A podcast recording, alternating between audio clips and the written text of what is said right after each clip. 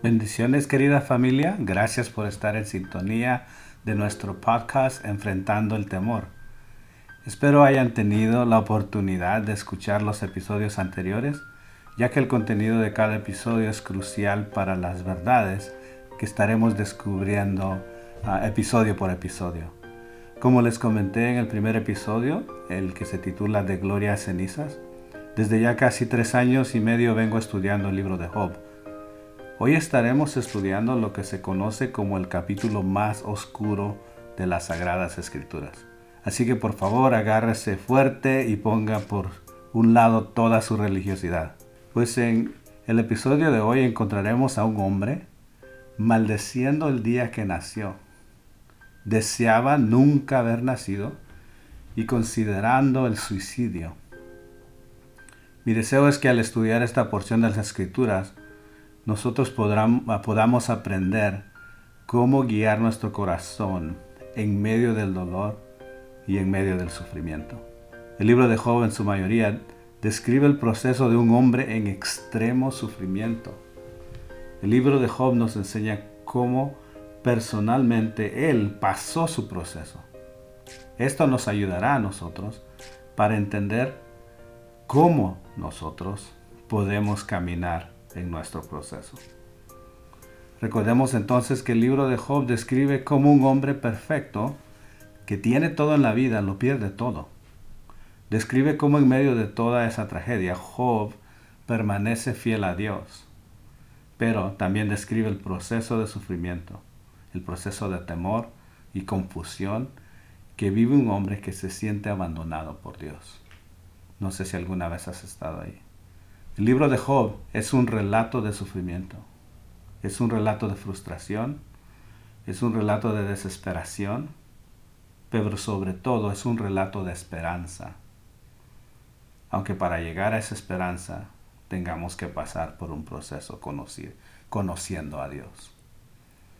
Al estudiar este relato del libro de Job, descubriremos que en realidad el enfoque principal de tal es darnos a conocer a Cristo. Cristo, el hombre perfecto por excelencia, libre de pecado, que es despojado de todo, que nunca pecó y que fue exaltado más que todos los hombres. Entonces, mientras recorremos este libro, estemos atentos a cómo Job muestra el camino hacia Jesús. Nuestro abogado por excelencia, nuestro intermediario y nuestro redentor. En el capítulo que estaremos analizando, encontraremos a Job destrozado. Lo ha perdido todo. Sus hijos muertos, su cuerpo hecho pedazos, abandonado por todos, sus amigos han estado junto a él siete días y siete noches, pero no le han dirigido la palabra. ¿Por qué? Porque ellos mismos veían que su dolor era muy grande. De ahí nacen las palabras de Job, aquí registradas, de un gran dolor. Con esto en mente, leamos las Sagradas Escrituras y hoy vamos a estar en Job capítulo 3, versículo 1 al versículo 26. La palabra del Señor dice así. Llegó el momento en que Job ya no pudo más y comenzó a maldecir el día en que nació. Entonces dijo, maldito sea el día en que nací, maldita la noche en que anunciaron fue niño. Que borren del calendario ese día, que nadie se acuerde de él ni siquiera el Dios del cielo, que sea arrojado en las tinieblas y todos se olviden de él. Que en esa noche nadie vuelva a nacer, que nadie grite de alegría, que maldigan ese día los que tienen poder sobre el monstruo del mar, que ese día no salga el sol, ni, ni se vea la estrella de la mañana, porque me dejó nacer en un mundo de miserias. Mejor hubiera nacido muerto. Así nadie me habría abrazado ni me habría amamantado y ahora estaría descansando en paz. estaría en la compañía de esos reyes gobernantes y consejeros que construyeron grandes monumentos y llenaron de oro y plata sus palacios. Mejor me hubieran enterrado como se entierra a los niños que nacen antes de tiempo y nunca llegan a ver el sol. Para los cansados y prisioneros la muerte es un descanso, pues ya no oyen gritar el capataz. Con la muerte los malvados dejan de hacer destrozos. En la muerte se encuentran los débiles y los poderosos y los esclavos se libran de sus amos. ¿Por qué nos dejan hacer Dios si en la vida solo vamos a sufrir? ¿Por qué dejas seguir viviendo a los que viven amargados?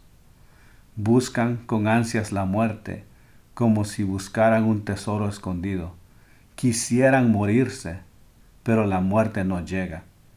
Muy grande sería su alegría si pudieran bajar a la tumba. Dios nos encierra al paso y nos hace caminar a ciegas. Lágrimas y quejas son todo mi aliento. Ya he perdido la paz. Mis peores temores se han hecho realidad. Oramos.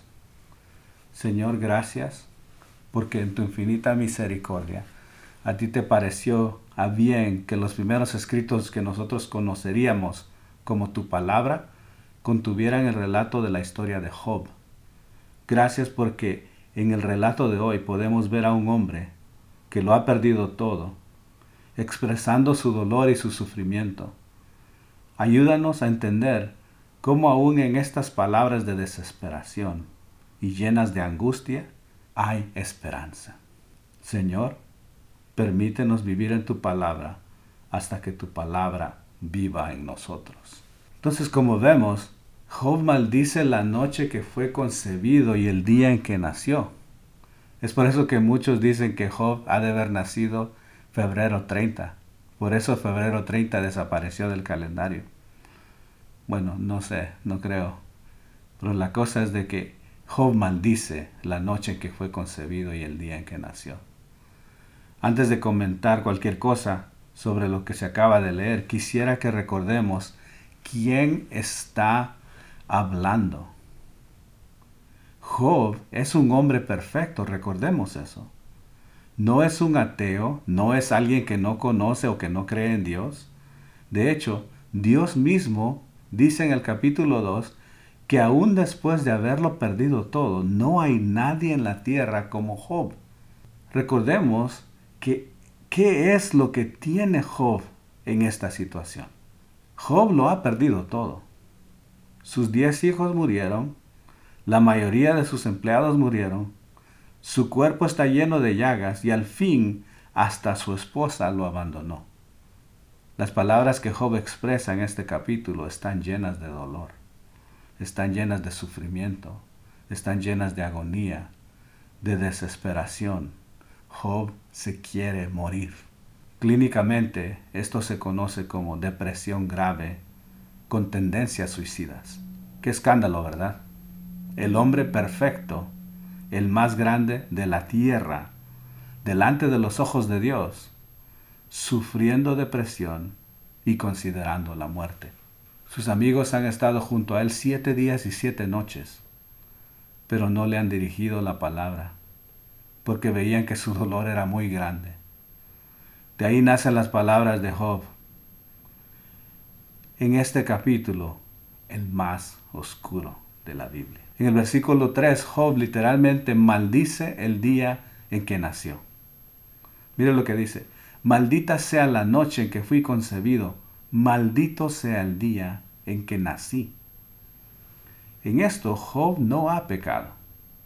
Aún tales palabras que podrían sacudir los fundamentos de muchos de los religiosos de nuestras iglesias modernas pero mientras yo estudiaba este pasaje con un grupo de personas, pregunté su opinión personal sobre estas palabras. Hubo algunos que opinaron que tales palabras no deberían formar parte del vocabulario de un creyente. Y también hubo aquellos que dijeron que estas palabras son muy válidas, pues expresan el profundo dolor de una persona desesperada. La realidad es que al igual que Job, existen muchas personas a nuestro alrededor que sufren y desean nunca haber nacido. Su dolor y su desesperación es mayor a cualquier deseo de vivir. En el versículo 4 vemos que Job desearía que Dios hubiera pasado por alto el día de su nacimiento, que Dios no hubiera alumbrado ese día. Lo que implica esto es que inconscientemente Job sabe que el día que nació no fue un día que Dios pasó por alto. Pongan atención en eso, por favor. Dios estaba ahí. Y no solo estaba ahí, sino que fue un día de celebración. Job desea que Dios lo hubiera pasado por alto, pero sabe que no fue así. Dios no lo pasó por alto. Así que hay una batalla por la mente de Job. Por un lado está sufriendo, está deseando nunca haber nacido. Por otro lado, su mismo espíritu le está diciendo, oh, pero Dios estuvo ahí en el día de tu nacimiento. Eres importante para Dios. Hay dos voces peleando por el dominio de su ser. La oscuridad y las tinieblas han tomado control de la vida de Job. Él siente que su vida no tiene sentido y lo mejor es dejar de existir. ¿Alguna vez te has sentido así? En esos momentos Job no encuentra nada que lo pueda consolar. Muchos dirían, ah, pero él no está solo. El Espíritu Santo, Dios obra todas las cosas para bien. Recordemos, por favor, que Job no tiene el lujo del resto de las escrituras. Él tiene un conocimiento de Dios muy limitado. Nada de lo que él conoce de Dios tiene sentido en ese momento, porque este es el primer libro de las escrituras. No existía la Biblia antes de los tiempos de Job. Pregunta entonces, ¿cómo le ayudaría a alguien que está pasando momentos similares a Job el conocer la totalidad de las escrituras? Quizás, si él conociera el resto de las escrituras, su carga fuera más leve. Quizás encontraría consuelo en saber que un día Dios ha de secar toda lágrima de nuestros ojos. O que aunque andemos por el valle de sombra y de muerte, Dios estará con nosotros. O que nada ni nadie nos puede apartar del amor de Dios. Quizás estas palabras le hubieran ayudado. Pero les puedo decir personalmente que en esos momentos, cuando estás pasando por ese dolor, estas palabras no me sirvieron para nada. Pero quizás, como alguien comentó en nuestro estudio bíblico, en esos momentos cualquier conocimiento deja de ser relevante. Y si usted ha pasado por tales momentos, sabe que esto es muy cierto. Quizás en esos momentos Job solo necesitaba escuchar la voz de Dios. Quizás solo necesitaba expresar su dolor ante Dios. Pero quizás también podría ser que el hecho de conocer las escrituras no nos hace exentos a ese tipo de pensamientos o a sentir ese tipo de dolor. Si esto no fuera cierto, no hubieran pastores que se suicidan. Hace un par de años, dos pastores de gran renombre aquí en California, con iglesias de miles de personas y familias ejemplares, se suicidaron. Y esto lo vemos alrededor del mundo. Cualquier conocimiento en nuestra mente deja de ser relevante cuando hay un dolor que es extremo. Aún más si está acompañado de imbalances químicos en nuestra mente. Ahí lo único que necesitamos es escuchar la voz de Dios hablando a nuestro corazón y saber que Él está presente. Quiero proponer que en este caso Job no sentía que Dios estaba presente. En medio de ese dolor, y sufrimiento, Job se pregunta, ¿por qué? Pero no es, ¿por qué me está pasando esta situación? Eso no es lo que pregunta él. Sino, ¿por qué Dios permitió que yo naciera? No que estas cosas no deberían de pasar, porque no somos exentos de estas situaciones. Y él pronto se dará cuenta de eso, de que no es el único que está pasando por esta situación. Pero por lo mismo, él se pregunta, ¿por qué si Dios sabía, Él me permitió nacer? Entonces, démonos cuenta que la lucha de Job es con Dios.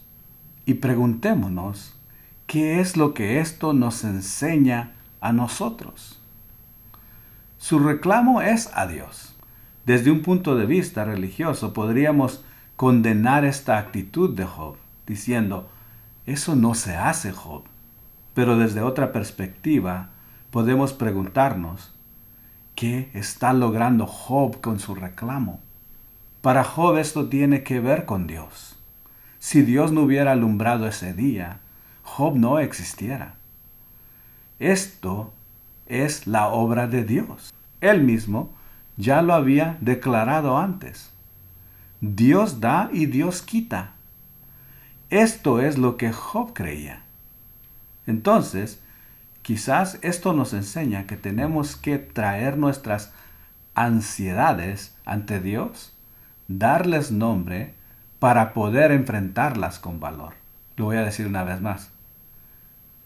Creo que quizás este diálogo que Job está teniendo con Dios nos enseña que tenemos que traer nuestras ansiedades ante Dios, darles nombre para poder enfrentarlas con valor. En el versículo 13 también vemos que lo que Job buscaba es descanso.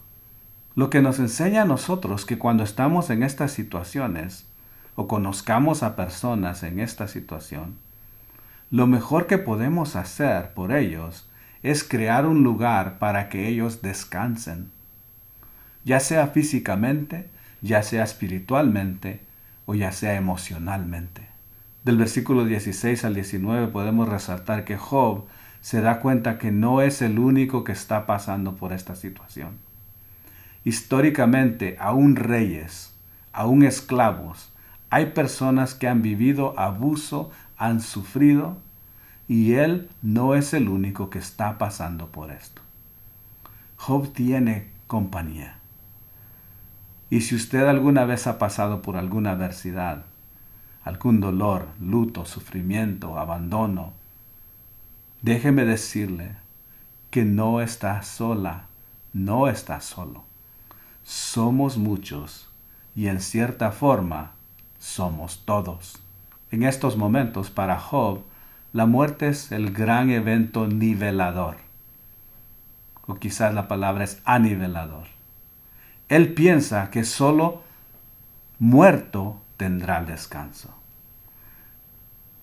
Mire lo que dice. Sé que no soy el único que ha sufrido, pero igual no me importa que no sea el único. Su pregunta agónica es, ¿por qué nací? Si nací para sufrir. Si Dios es bueno, ¿por qué sufrimos nosotros? Job está convencido de que su situación ya no tiene esperanza. Él declara que prefiere la muerte. Así que cuando él pregunta ¿por qué? En realidad, la razón no importa si ya no hay esperanza. Entonces, ¿por qué es que él pregunta? Si no tuviera esperanza de que fuera mejor la vida, no preguntaría por qué.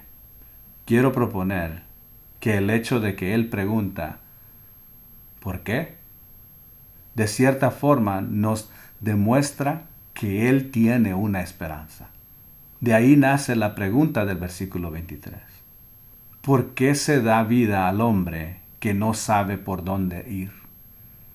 ¿Y a quién Dios ha encerrado? ¿Por qué? Job sigue haciendo a Dios responsable de lo que está pasando. Como ya mencioné, Job está tratando de dar nombre a su ansiedad. está teniendo el valor de expresar ante Dios lo más profundo de su ser. Yolanda Dreyer declara en su tesis sobre la ansiedad y el temor que la ansiedad es la sensación dolorosa de no poder hacer frente a la amenaza de una situación. Es la ansiedad de no poder preservar el propio yo, lo que es tan aterrador. Está más allá del alcance de la valentía. Los seres humanos intentan transformar la ansiedad en temor a algo específico, a fin de que esos temores se puedan enfrentar con valentía. Esto es muy importante. Los seres humanos intentan transformar la ansiedad en temor a algo específico, a fin de que esos temores se puedan enfrentar con valentía. Y he aquí el punto de este programa, de este podcast, enfrentando el temor. Es así como llegamos al punto que tratará de resolver el libro de Job. Mire lo que dice Job en el versículo 25. Mire lo que dice Job ahí en el versículo 25. Dice que se siente así porque lo que ha pasado con él es lo que más le aterrorizaba, lo que él más temía. Sabemos muy bien lo que ha pasado con Job. Y ahí está el punto clave. No es la pérdida de sus hijos lo que lo aterroriza. No es la pérdida de sus hijos, porque con respecto a sus hijos su temor era que ellos fueran a maldecir a Dios y Dios les fuera a castigar. Por esta razón hacía holocaustos. No era la muerte de sus hijos lo que Job temía, porque aun cuando esto sucedió, y lo perdió todo, Job alabó a Dios. Entonces podemos deducir que lo que él más temía, lo que más le aterrorizaba a Job, era otra cosa. Así que quiero sugerir que lo que Job más temía era sentir que Dios no estaba con él.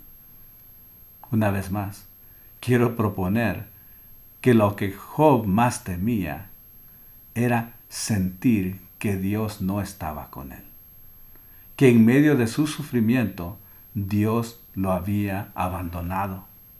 Y lo que lleva a tener estos pensamientos suicidas y caer en esta gran depresión es que Job se siente solo, se siente abandonado por todos, pero más se siente abandonado por Dios. Aunque están ahí sus amigos con él, no le han hablado. Dios no le ha hablado. Él siente que ha sido abandonado por Dios. Esto es lo que más temía. Y esta es su angustia. Por eso Él ya no puede más. Por esta razón desea nunca haber nacido.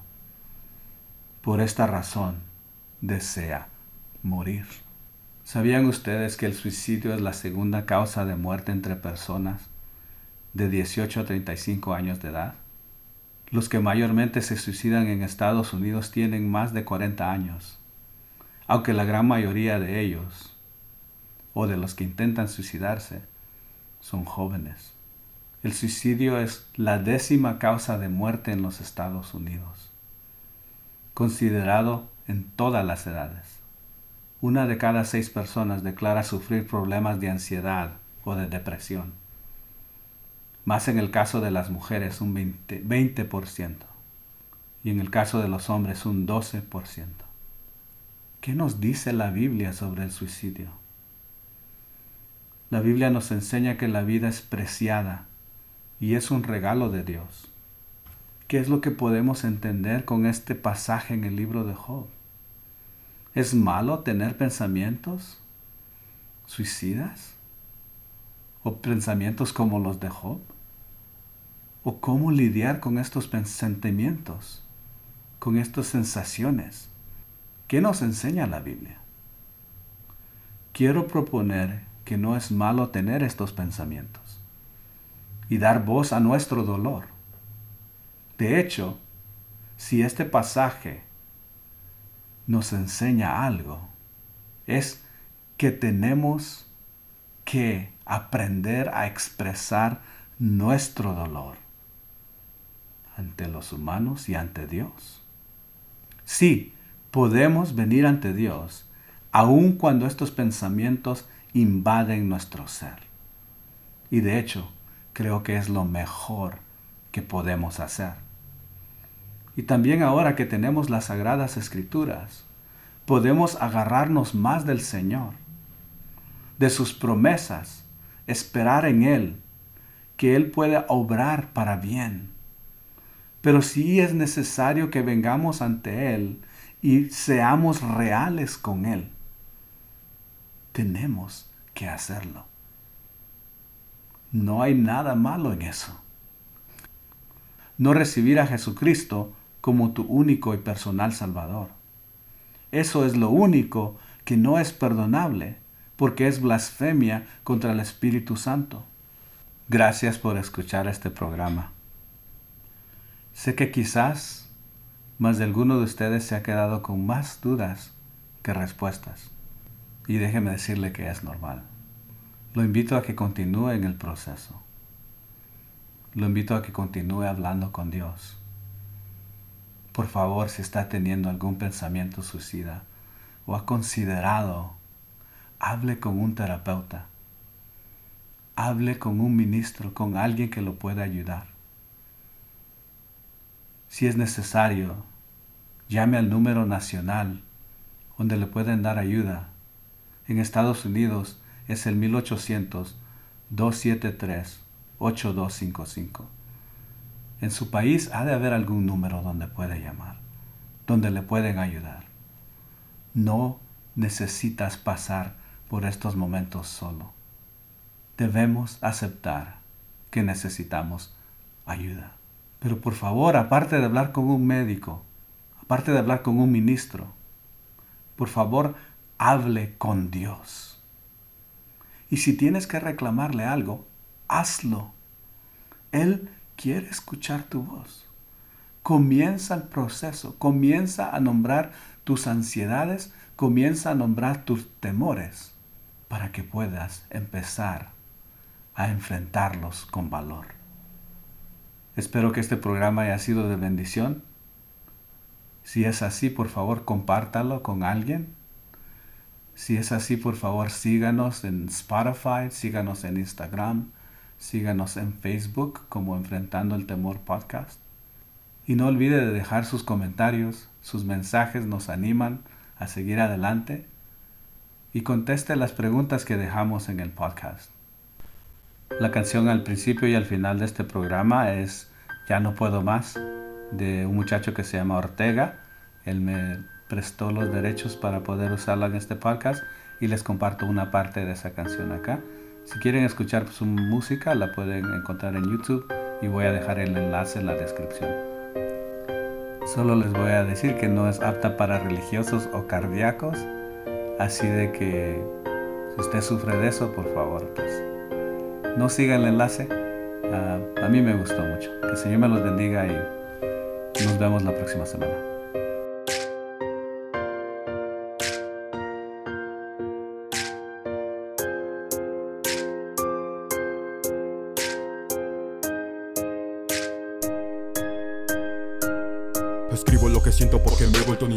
Guardarme los problemas y que me hace mucho daño. Mi vida se compone de caminar cabizbajo Mis ganas de vivir mejor las guardo en el saco. No me siento sano, mucho menos alguien cuerdo. Es poco lo que gano cada que veo mis recuerdos. Duele despertar y ver que todo está mal. Me cuesta aceptar que ya nada es igual. Me enferman las personas pues les gusta hacer sufrir A la gente de su entorno. Ya no la dejan subir. Cinco años en el suelo con el sueño de morir. Me restan ya muy pocos, ya lo puedo hasta sentir.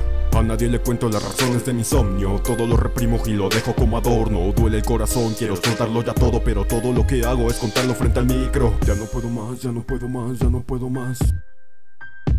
Ya no puedo más, ya no puedo más, ya no puedo más. Quiero morir ya, quiero morir ya, quiero morir ya.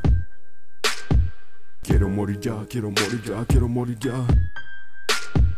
Tantos motivos para no seguir vivo. Me acuesto y suspiro para ver si me alivio. Las fuerzas que pido, mejor las exijo. Por este caído que al pozo se ha ido. Falsos amigos y falsos amores No cuenten conmigo ni pidan favores. Por nadie sigo ni escribo canciones Si escribo es motivo de mis depresiones. Escúchame una cosa, no puedes